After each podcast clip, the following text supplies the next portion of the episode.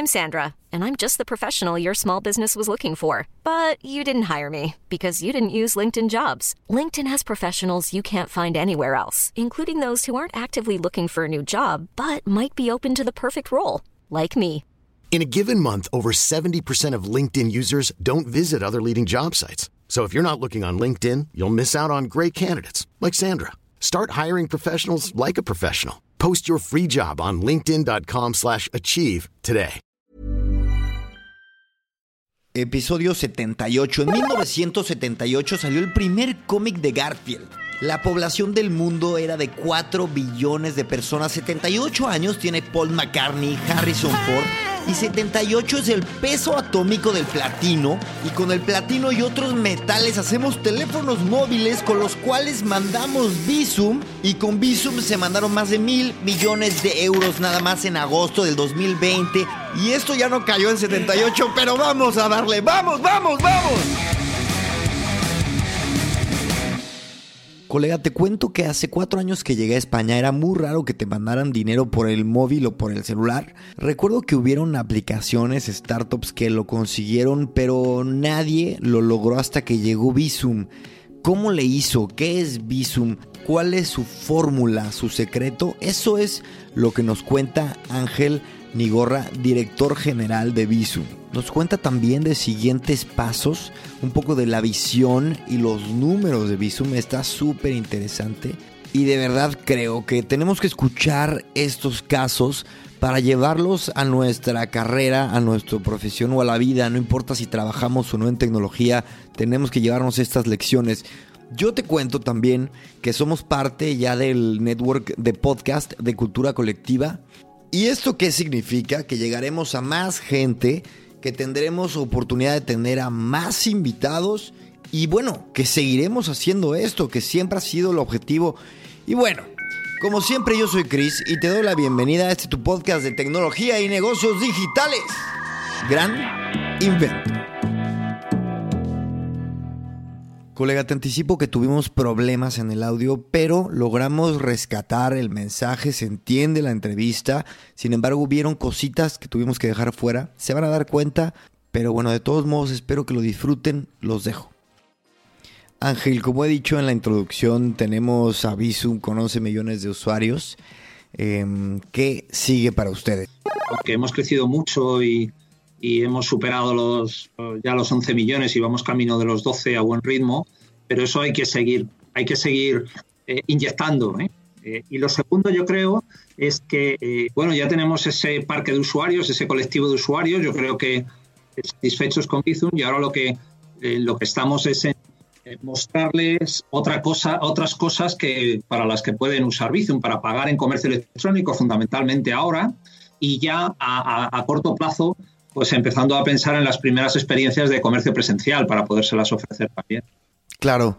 Ángel, cuéntame, eh, ¿qué es Visum? En realidad, ¿es una aplicación, una startup? Mucha gente no tenemos idea. Cuéntanos. solución de pago eh, de cuenta a cuenta. Estamos hablando de pagos inmediatos de, de- según el estándar eh, europeo eh, y que es que nos basamos en el teléfono. Yo creo que probablemente eh, hay muchas dudas eh, de cuál va a ser el futuro de los pagos, pero yo creo que casi todos coincidiremos en que ese futuro de los pagos va, va a estar en torno al teléfono móvil. Por lo tanto, eso es Bizum, ¿no? una solución eh, de pagos en tiempo real, de cuenta a cuenta y a través del teléfono móvil. Perfecto. Oye, ¿hace cuánto existe Visum? Bueno, arrancamos en octubre de 2016. Eh, yo creo que arrancamos con, con eh, el- lo que nosotros llamamos el pago entre particulares, es decir, la posibilidad de enviar dinero entre amigos, entre familiares, repartirnos los gastos, etcétera. Y a finales del año pasado eh, incorporamos la funcionalidad de pago en comercio electrónico, que esa es ahora, pues, eh, mientras la de pago particulares yo creo que ya está muy consolidada, muy rodada, la de comercio electrónico es ahora la que estamos eh, eh, empujando y sobre todo eh, enseñando a los usuarios y mostrando a los usuarios que pueden, que pueden usarla también, ¿no? Y a los comercios. Ángel, pero ¿de dónde nace la iniciativa de Visum? Recuerdo que hace cuatro años, este, rara vez se escuchaba, bueno, pues no existía hace cuatro años, pero existían algunas alternativas. Sin embargo, Visum llegó, arrasó. Cuéntame cómo nace esto. Uno se piensa que Bizum puede haber nacido en un garaje, como toda buena eh, solución tecnológica. pues no, Bizum lo que, lo que surge es de, casi de, el origen es un poco una decisión regulatoria, ¿no? Viene del Banco Central Europeo la indicación de montar transferencias inmediatas en España, entonces los bancos españoles se sientan a ver cómo, a crear un programa para montar esas transferencias inmediatas y aparte de montar la infraestructura, deciden que tiene sentido sobre esa infraestructura básica de transferencias inmediatas montar un servicio de valor añadido, un servicio que favorezca esas transferencias inmediatas poniendo el foco en la experiencia de usuario, poniendo el foco en que se puede hacer con el móvil, que sea sencillo, que, que no tenga que saberme la cuenta para hacer una transferencia inmediata, sino me valga con el número de teléfono del, eh, del destinatario. Ese es el origen de Bizum, es decir, es un, proyecto sectorial de la banca española orientada a crear un servicio de valor para hacer esas transferencias inmediatas más cómodas, más sencillas, más amigables, más asequibles para todos eh, y de esta forma yo creo que responder a, una demanda de los usuarios entonces incipiente de eh, bueno medios de pago más eh, más seguros, más rápidos, más cómodos, más basados en la interacción entre las personas.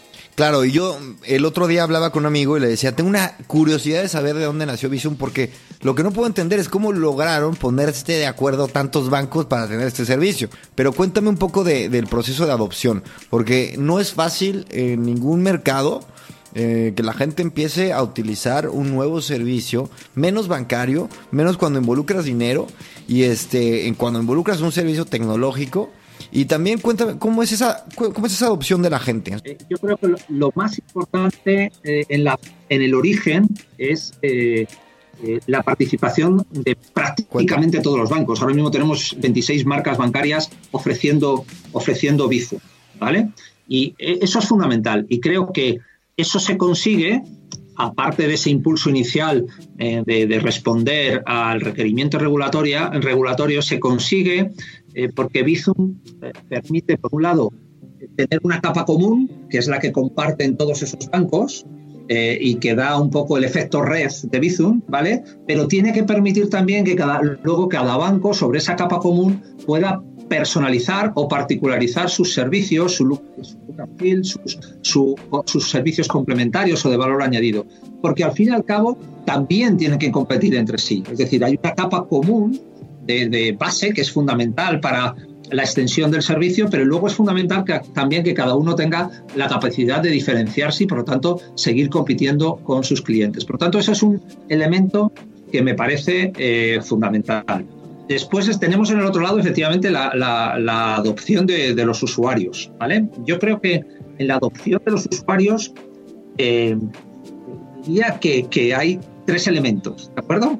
Un primer elemento que viene del anterior, ¿eh? que es eh, la, universalidad, es decir, eh, saber, sobre, ahora por lo menos, que prácticamente cualquier persona con la que nos, nos relacionamos, amigo, familiar, etcétera, a lo mejor no tiene Bizum, pero puede tenerlo, porque está en la app de su banco y estamos hablando de bancos que aglutinan más del 98% de cuota de mercado en España. ¿vale? Entonces, eso es importante. Segundo elemento importante, me parece, es eh, la experiencia de usuario. Yo creo que en general la experiencia de usuario es muy buena. Eh, yo creo que en los estudios de, mercado que hemos hecho eh, todos y, cada, y luego cada banco tiene sus particularidades, pero en general se valora muy bien y además ha ido mejorando a lo largo del tiempo. Con lo cual, cuando alguien usa Bizum, en general va a, a volverlo a usar, es decir, se va a quedar satisfecho, va a ver una buena experiencia de usuario y va a querer eh, repetir. Y luego hay un tercer elemento, ¿vale? Que, creo que también es eh, importante y que voy a poner, si queréis, por llamar la atención, a llamarlo paciencia, ¿vale? Y, es que eh, no, no, esto no sale de la noche a la mañana. Eh, ha sido un proceso que ha llevado su tiempo, ¿de acuerdo? Y que además ha estado más basado en, la promoción. Por supuesto, los bancos han hecho promoción y eso ha sido muy importante, o nosotros mismos. Pero lo más importante de esto ha sido que los propios usuarios se lo han contado, se lo han eh, vendido unos a otros. Aquí ha funcionado mucho más el, eh, oye, ¿tienes Bizum? Te hago un Bizum, que es muy cómodo. ¿vale? Hasta tal punto que se ha llegado a generalizar en nuestro lenguaje cotidiano, yo creo, eh, aquí en España, el te hago un bizum o hazme un bizum. el, concepto De, hacerme un bizum. Y para que eso suceda, para llegar ahora sí, sí, total. que eso se haya generalizado, no ha sido, no fue en octubre de 2016, ni siquiera en 2017, ha sido un proceso que ha llevado pues prácticamente tres, años. Para que nos hagamos una idea, el, primer millón de usuarios nos costó 15 meses. El último millón, el último millón de usuarios lo hemos conseguido en cinco semanas. Es alcanzar esa viralidad está basado en todo eso que hemos dicho, en la universalidad, en la buena experiencia de usuario, en que los, eh, los eh, usuarios han ido enrolando unos a otros, pero también en la paciencia para dar tiempo a que ese proceso de bola de nieve se generara. Genial, Ángel. Cuéntame una cosa. Demográficos, regiones, ¿quién lo está utilizando? Me imagino que los early adopters serán jóvenes, pero cuéntame más. Eh, lo típico, ¿no? Un nuevo servicio en el móvil, innovador. Pensamos en un público relativamente joven. Bueno, en 2017, cuando, cuando hicimos ya los primeros estudios de mercado, eh, nos dimos cuenta que, claro. que, realmente ahí teníamos una pirámide bastante amplia, pero nuestro pico estaba, no estaba en, en los 20, 25 años, nuestro pico estaba entre los 35 y los 45 años. Y si uno lo piensa ahí, en ese momento, la cosa siempre se explica a posteriori y tiene sentido, ¿no? Porque Bizum estaba en las apps de los bancos y por lo tanto lo más lógico es que eh, empezaran los usuarios más, más eh, más eh, consumidores de esas apps de los bancos. Eso con el tiempo ha ido rejuveneciéndose. Es decir, ahora nuestro, eh, digamos, seguimos teniendo una pirámide muy amplia, con pocas diferencias, ¿de acuerdo? Pero nuestro pico de usuarios se ha corrido más hacia el tramo de edad entre 25 y 35 años. Insisto, con una pirámide bastante ancha, es decir, tenemos eh, jóvenes en torno a los 18 o 20 años y tenemos también mayores por encima de 55, donde casi estoy ya en ese, en ese segmento, ¿vale? Pero es bastante amplia, pero el pico sí que se ha rejuvenecido, ¿no? Entonces, esa es una primera característica, yo creo, el rejuvenecimiento de, la población. Después, la verdad es que tenemos un equilibrio prácticamente absoluto entre, entre hombres y mujeres. Creo que me parece que es un 51% mujeres y un 49% hombres. Pero tampoco ahí tenemos eh, grandes diferencias. Eh, sí que tenemos más diferencias eh, geográficas, ¿de acuerdo? Sí que tenemos más diferencias geográficas en cuanto a penetración en la población, pero yo creo que eso es relativamente razonable por cómo se generan esos núcleos de, adopción o de tracción del servicio. Y esas diferencias se van poco a poco eh, recortando. Yo creo que eso es lo más, eh, a, la, medida que, que, ese servicio crece, que da, eh, crece el efecto bola de nieve, se va recortando. Ángel, algunos medios dicen que el mundo del e-commerce se aceleró por, por esta cuestión del COVID de dos a cuatro años. Cuéntame si su estrategia de entrar con más fuerza al comercio electrónico y presencial tiene que ver con esta circunstancia, por favor. Siempre estuvo en nuestra hoja de ruta, es decir, ha sido eh, lo lanzamos más bien a finales de año, no, no, por, no por supuesto, no sabíamos entonces que iba a haber eh, pandemia, ¿no? sino simplemente porque en aquel momento ya consideramos que teníamos una base de usuarios eh, suficiente para, para eh, dinamizar el, eh, ese nuevo caso de uso. ¿no? Por tanto, esa es una cosa que creo que es importante. Segunda, yo creo que el comercio electrónico ya venía creciendo fuertemente, aunque, probablemente, aunque probablemente en España tenemos ratios de uso de comercio electrónico más bajos que en otros en otros países, no sé cómo llamarlos, sociales, ¿no? Yo creo que todavía a nosotros nos gusta salir de compras, yo creo que nos gusta salir de compras y entonces, bueno, pues todavía nuestro uso de, comercio electrónico comparado con otros países europeos probablemente es más bajo, pero en cambio estaba creciendo significativamente. Ah, con la pandemia eso ha subido y yo creo que ha subido, eh, esa tendencia creciente se ha acelerado y yo creo que se ha acelerado para quedarse. Es decir, no veo, no veo, eh, no veo que vaya a haber allí un, retroceso una vez, ojalá lo hagamos pronto, superemos la pandemia. Por lo tanto, sí, desde ese punto de vista, no sé si es un salto de cuatro años, no, no, no, no lo sé, pero sí que es un salto eh, significativo desde el punto de vista cuantitativo, ¿no? en cuanto a comercio Perfecto, ahora el producto para e-commerce, ¿cuál es su esencia? ¿Cómo está pensado, diseñado? ¿Qué particularidades tiene? De nuevo, hemos puesto el foco en la experiencia de usuario. ¿Vale? Entonces, lo que se trata es que alguien pueda, comprar, en, en este caso, en comercio electrónico, pues no recurriendo a su número de cuenta, no teniendo que buscar ningún dato en su tarjeta, simplemente con su número de teléfono. ¿Vale? Entonces, eso para nosotros es fundamental. Creemos que es muy cómodo y creemos que va a ofrecer una rapidez de pago y un nivel de conversión atractivo tanto para el usuario como para los comercios. ¿De acuerdo? Entonces, yo creo que eso es la base donde, eh, donde nos vamos a apoyar, apoyando para extender el comercio electrónico con Bizum entre nuestros usuarios. Lo segundo que cabe, que cabe resaltar es que de nuevo tenemos un proceso similar al que tuvimos entre pago entre particulares, es decir, tenemos que conseguir que todos, que, todos los usuarios y que los comercios se vayan incorporando progresivamente a Bizum. Por tanto, también necesitaremos tiempo, necesitaremos paciencia. Y tercero, los usuarios que ya han empezado a usarlo y los comercios donde ya estamos, eh, yo creo que la adopción ha sido muy buena. Es decir, tenemos crecimientos eh, eh, sostenidos y yo creo que sobre todo usuarios que repiten, que, una vez que lo usan lo, repiten en, usando Bizum. Por lo tanto, por resumir, creo que la adopción entre los usuarios está siendo buena, pero nos falta ahora viralizar de nuevo, extender de nuevo ese conocimiento entre usuarios y comercios. Ángel, he visto que en septiembre tuvieron 23 millones de transacciones. En volumen, ¿cuánto dinero representa esto? En volumen de operaciones, pues eh, pensando en, un importe medio que está en torno a 50, a 50 euros, 47, eh, 50 eh, euros, pues yo creo que acabaremos por encima de los 1.100, 1.200 millones de euros. Madre mía, es muchísimo dinero. Sí, es bastante dinero. en el mes de junio pasado hicimos 16 millones de transacciones. Esos 16 millones de transacciones son un poco más de lo que hicimos en todo 2016, 17 y 18. Vale. En solo un mes. Y eso da idea de lo que, de lo que comentábamos al principio, ¿no? De ese impulso, ese, ese impulso viral que, ha alcanzado Bizum y que para nosotros era fundamental. Correcto. Yo, eh, al café que voy aquí, eh, el café que tengo aquí abajo de casa, eh, hace un año, seis meses, bueno, antes del COVID no me hubieran aceptado mi tarjeta, no me hubieran aceptado tarjeta y me hubieran pedido efectivo. Y es verdad que a raíz de esta pandemia, que yo sé que es un tema que vemos en las noticias y que ya nos cansa, pero tenemos que tocarlo.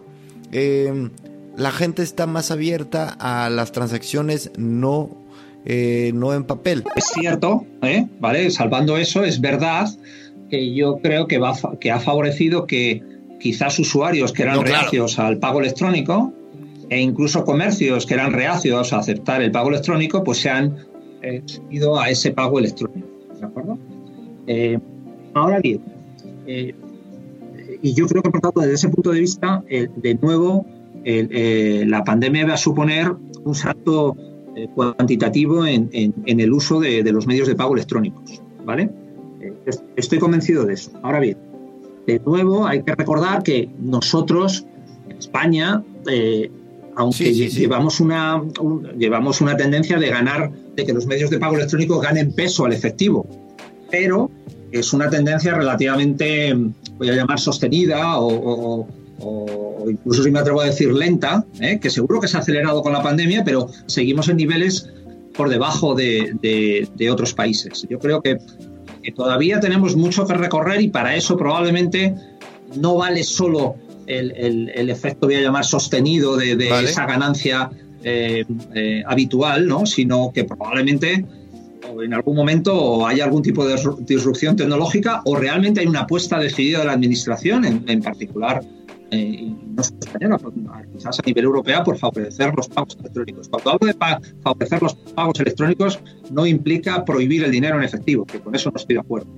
El dinero en efectivo tiene que estar disponible eh, siempre para quien lo quiera usar. No soy partidario de prohibiciones, soy partidario de que creo que los medios de pago electrónicos eh, pueden situarse como, un, como los preferidos para el usuario a base de pues, una mejor experiencia de usuario, una mayor seguridad, etcétera, etcétera. ¿no? Y son positivos además para la sociedad en la medida en que son más limpios, más transparentes, más, más eh, justos. ¿no?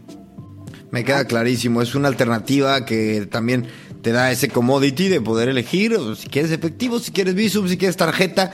Tú decides, si quieres el contactless, tú decides. Yo tengo una duda. Eh, yo me, acabo de terminar de pagar mi coche, es un coche usado, y a la persona a quien se lo compré le hacía transferencias desde la aplicación de mi móvil, eh, le hacía transferencias mensuales, ¿no? Y ahí va, y ahí va.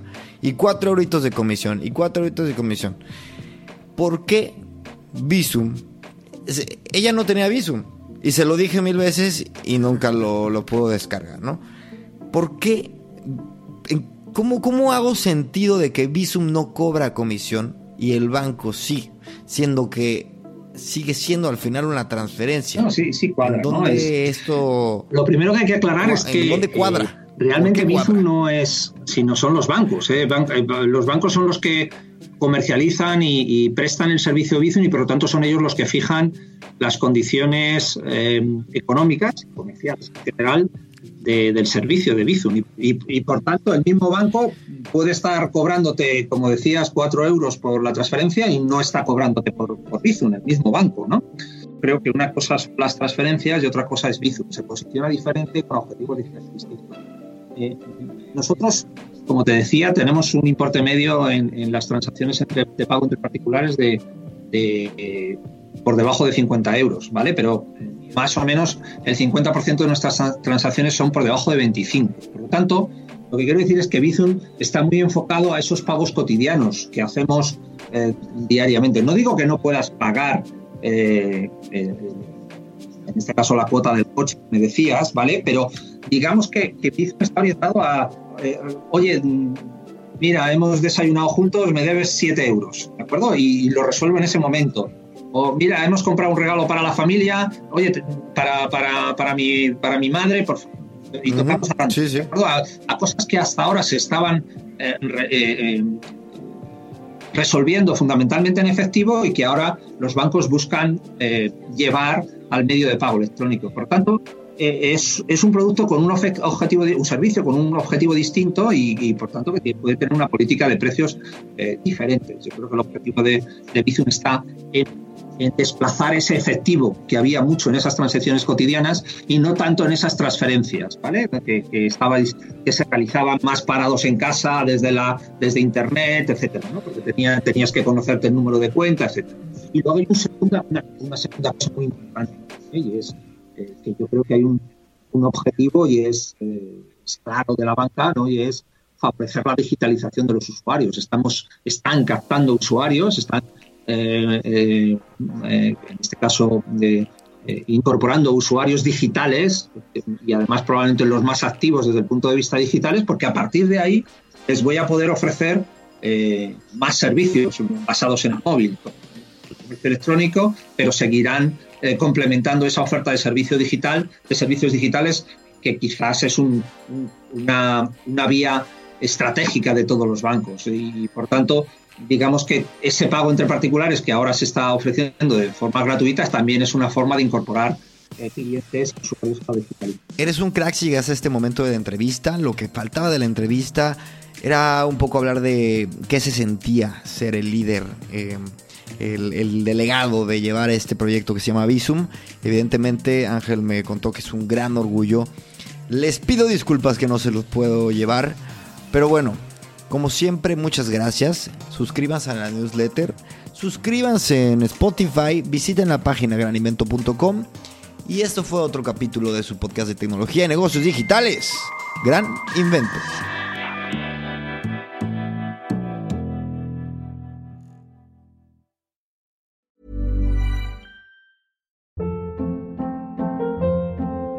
Hold up. What was that? Boring. No flavor. That was as bad as those leftovers you ate all week. Kiki Palmer here, and it's time to say hello to something fresh and guilt-free. Hello Fresh. Jazz up dinner with pecan-crusted chicken or garlic butter shrimp scampi. Now that's music to my mouth. Hello Fresh. Let's get this dinner party started. Discover all the delicious possibilities at hellofresh.com.